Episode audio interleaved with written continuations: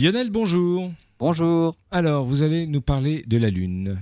La Lune, en fait, depuis des années maintenant, un bataillon de sondes est en orbite autour de notre satellite. Les diverses cartes réalisées par Grail, Lunar Orbiter ou encore L-Cross montrent que la distribution en hydrogène n'est pas du tout centrée autour des pôles. C'est dans ces régions, en fait, au fond des cratères, à l'abri du rayonnement solaire, que l'hydrogène est le plus abondant. Le fait que les régions de plus forte abondance en hydrogène soient décalées par rapport au pôle, exactement en fait, de la même, manière hein, au pôle nord et au pôle sud, montre que l'axe de rotation de la Lune a basculé.